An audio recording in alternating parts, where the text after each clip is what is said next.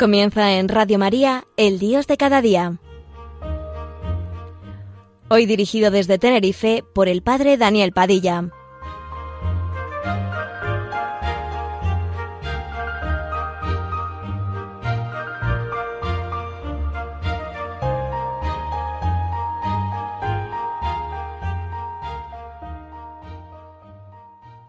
Buenos días amigos una vez más con ustedes desde Tenerife para tener una nueva sesión de este programa El Dios de cada día en la radio de María, en la radio de la Virgen. Estamos en tiempos de mentiras, en tiempos de, de dobles verdades, de falta de transparencia, sobre todo después de salir de esta pandemia tan difícil, o al menos estar intentando salir. Y recuerdo entonces un pensamiento que una vez escuché en relación con las caretas, las mentiras, las falsedades que me gustaría compartir con ustedes, para que pueda alcanzar un poco más de profundidad y sentir así que mi vida vale la pena, es necesario que reconozca mis falsedades y renuncie a ellas. La verdad nos hace libres, dice Jesús en el Evangelio de San Juan. Esa verdad incluye la mía, mi realidad, mi identidad, mis verdaderos intereses, quién soy y para qué vivo, qué pretendo. Si yo oculto y disfrazo mi verdad y aparento ser lo que no soy, entonces me quedaré en la superficialidad y no podré llegar a lo profundo. San Agustín decía que me conozca, Señor, para que te conozca. Ocultando nuestra realidad no podemos encontrarnos tampoco con Dios, porque estaremos presentándole a Dios una apariencia. ¿Por qué no tratar de ser nosotros mismos, al menos en la oración? Nada mejor que estar ante Dios tal como somos, con nuestras intenciones reales, nuestras miserias, nuestros deseos, sin pretender engañarlo ni esconder nuestra verdad. ¿Qué caretas hay en mi vida? Nuestra vida en sociedad está llena de máscaras, de caretas, de barnices, de adornos, de disimulos. Tanto nos acostumbramos a presentar una imagen que llega un momento en que ya no sabemos quiénes somos nosotros mismos en realidad.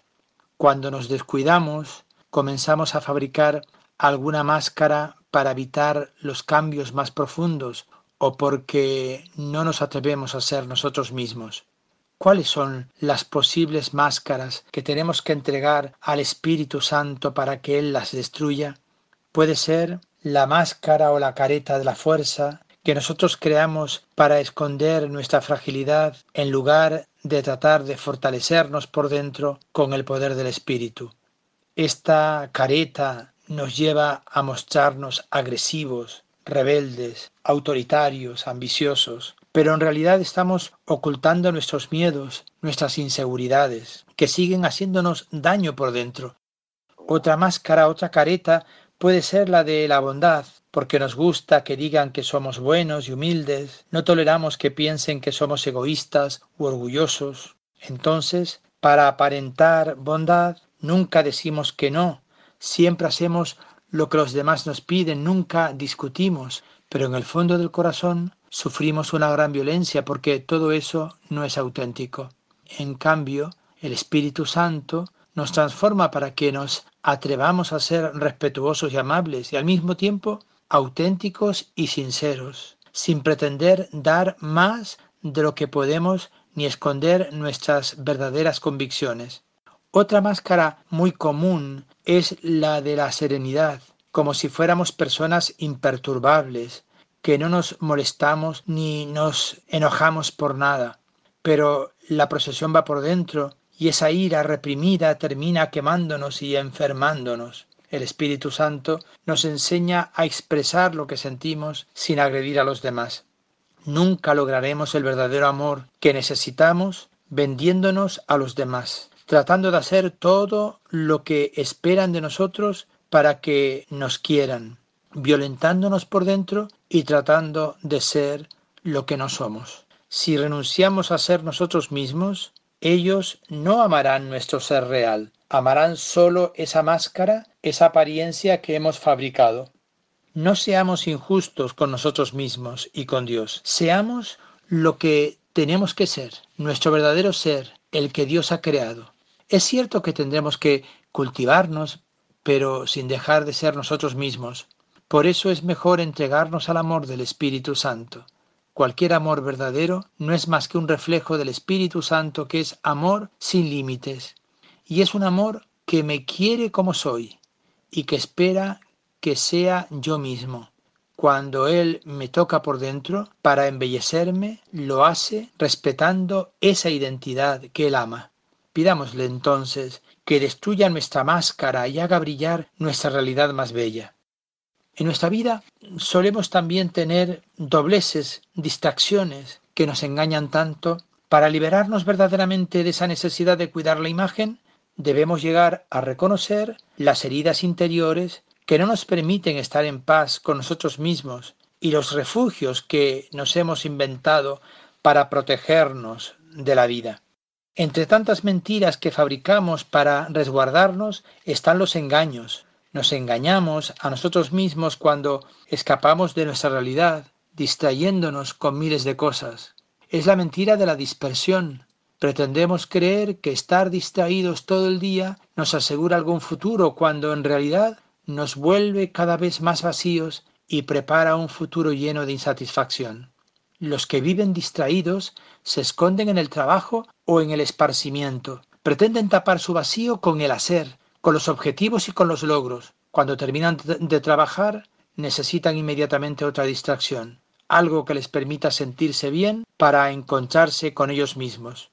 Si sienten algún malestar interior, buscan alguna técnica que lo disimule, ejercicios de relajación, gimnasia, aromaterapia, música o cualquier otro recurso que solo llega a la superficie de la persona, no se dan cuenta de que la raíz de ese malestar es el vacío profundo que grita y se hace sentir de una forma o de otra. Escapar de esa realidad con remedios fáciles, tarde o temprano, nos hará sentir que todo es desabrido. Reaparecerá la nostalgia, una pena escondida, una inquietud sin nombre, un desasosiego, una angustia o congoja que se acentúa en los momentos de soledad. A todo eso pretendemos llamarlo aburrimiento. Gran mentira. Es mucho más que eso. Parece más sencillo llamarlo aburrimiento porque las distracciones nos ayudan a ocultarlo rápidamente de nuevo salir de compras, mirar la televisión, navegar en Internet, practicar un deporte, hacer algo de comer, etc. Pero ninguna distracción lo sana, sino que lo esconde, como quien niega que tiene un cáncer dando lugar a que siga carcomiendo su organismo. Solo enfrentando la causa profunda de esa congoja podremos llenar de vida nuestro ser. Si pensamos que todavía nos queda tiempo para eso y lo postergamos para más adelante, si no queremos emprender la transformación, nos estamos preparando un futuro muy duro, porque a medida que nuestro cuerpo pierda juventud y muchas cosas se nos vayan acabando, más amargo se nos volverá ese vacío y más difícil será el aprendizaje de la sabiduría. También nos engañamos creyendo que encerrándonos en nosotros mismos, vamos a obtener un poco de paz, cuando en realidad lo que hay en nosotros mismos es insatisfacción, egoísmo y tristeza profunda. Por eso, cuando nos buscamos demasiado a nosotros mismos, probamos algo desagradable. Mejor es curar todo lo que no nos deja amar y ser amados, y entonces sí, encontraremos paz, más que cerrar la conciencia en un pequeño mundo, es mejor ampliarla y ser capaces de aprender algo de todo lo que nos pasa, de todo lo que nos toca sufrir, de todo lo que la vida nos presente. A menudo preferimos vivir con esos engaños que nos inventamos en lugar de entrar con empeño y un poco de sacrificio por el verdadero camino, el del amor, la entrega, la generosidad, la compasión, el servicio, la unidad, la amable sinceridad. Dejamos un momento de descanso para rumiar alguna de estas ideas escuchando una hermosa canción titulada Deberías abandonar todo por la verdad.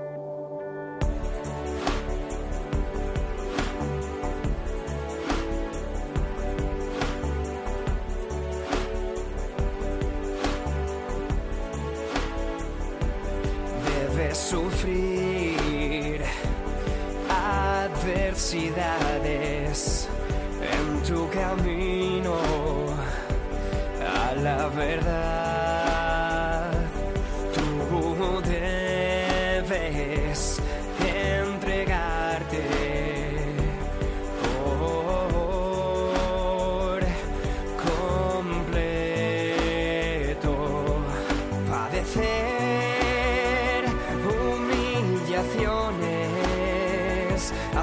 Aceptar más sufrimiento, haces esto para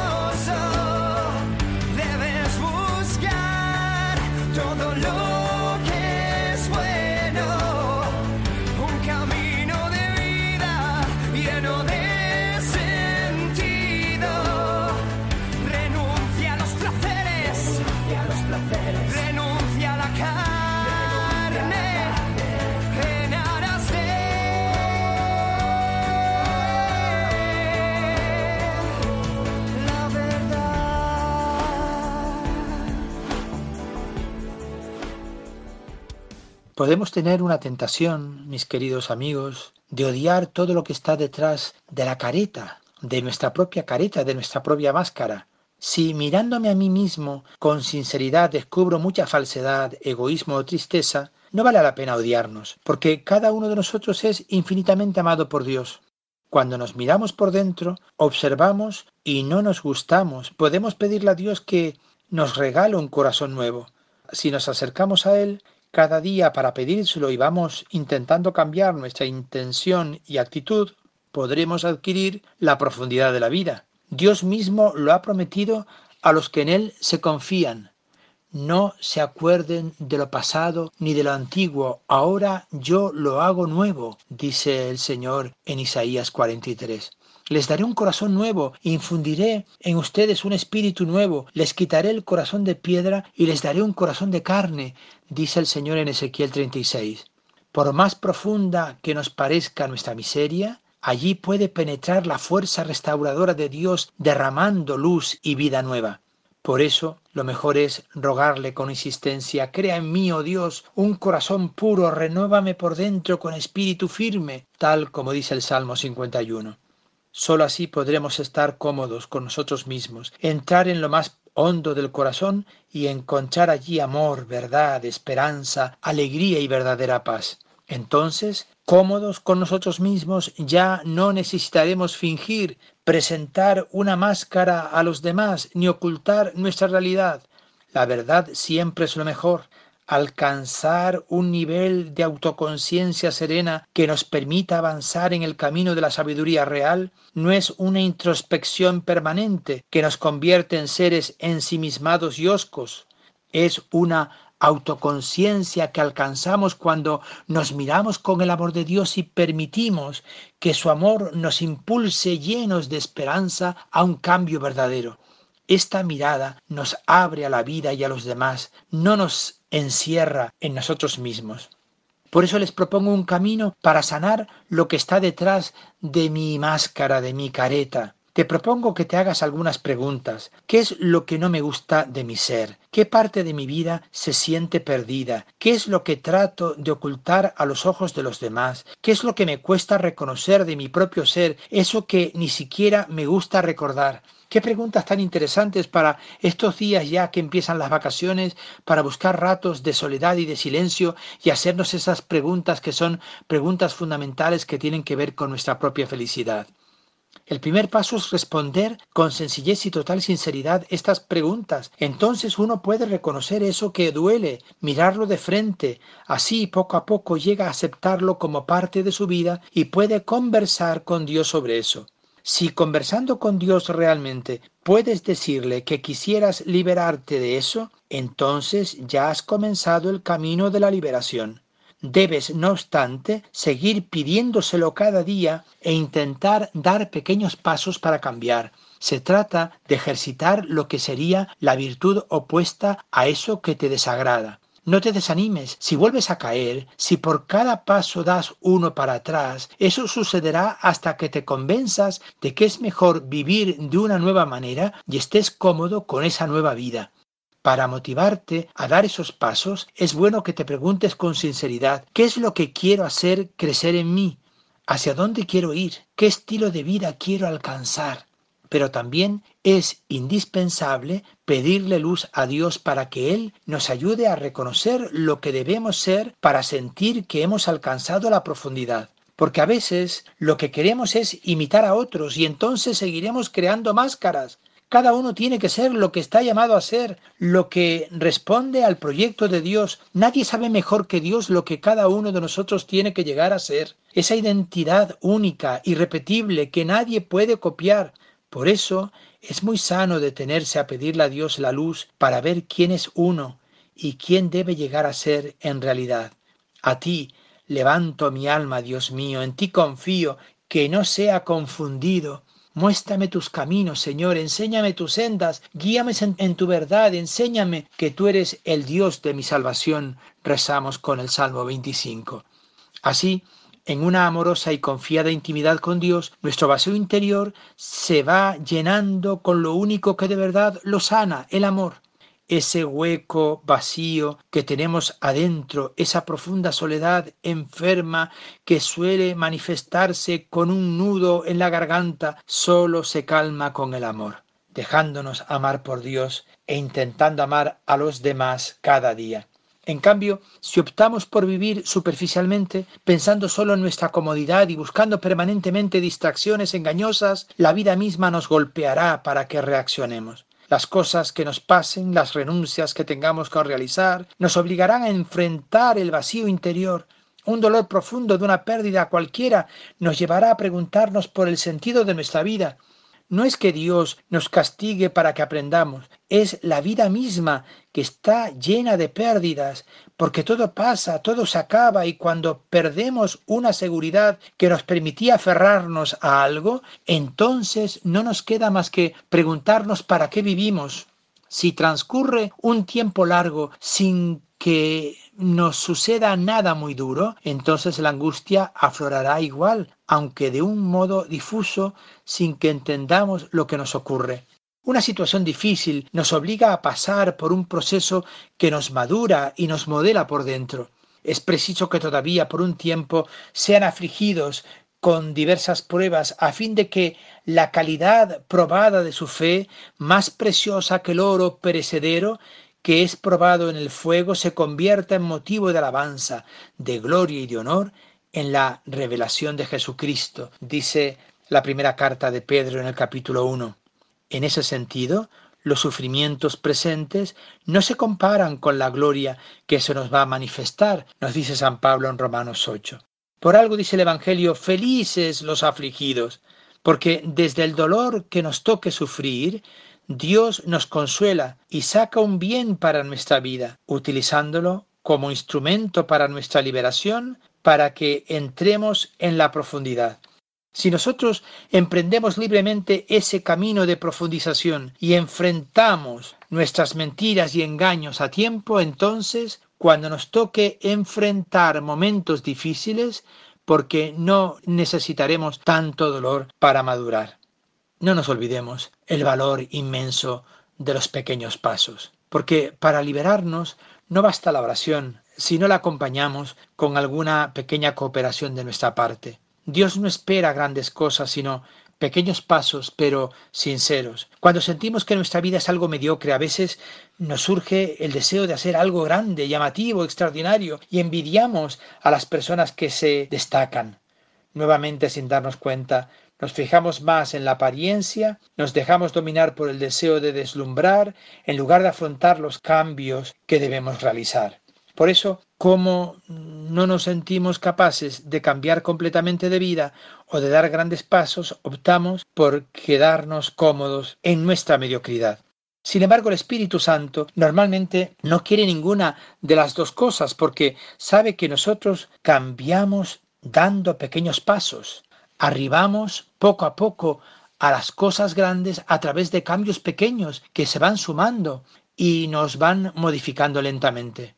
No es todo o nada, es poco a poco. Los seres humanos tenemos la tendencia permanente a enclaustrarnos en lo que ya hemos conseguido y a quedarnos cómodos en la normalidad que vivimos. Por eso mismo, un pequeño paso siempre es algo inmenso. Podríamos decir que el Espíritu Santo exulta de gozo infinito cada vez que nosotros damos un pequeño paso. Por ejemplo, cada vez que nos decidimos a pedir perdón por nuestros pecados, cada vez que damos una limosna, cada vez que visitamos a alguien que nos necesita, cada vez que entramos en una iglesia solo dos minutos a manifestarle algo al Señor, todo eso que a nosotros nos parece demasiado simple o que no vale mucho, sí que vale. No será todo lo que se puede hacer, pero en este momento es todo porque es lo que podemos hacer. Es como cuando vemos un avión en el cielo, pareciera que avanza lentamente, sin embargo, cada pequeño avance es una distancia mucho mayor.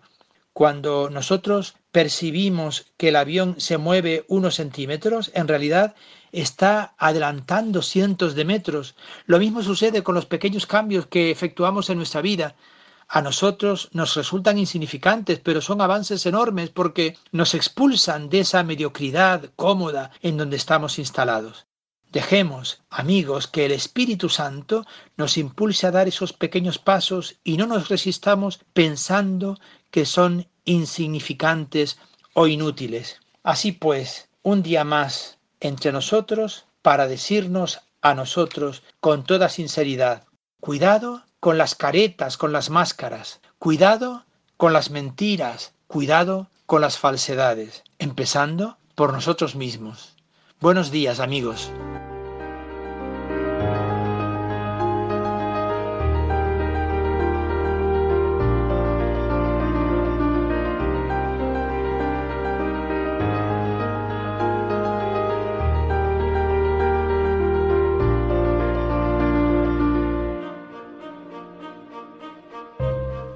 Finaliza así en Radio María, El Dios de cada día, hoy dirigido desde Tenerife por el Padre Daniel Padilla.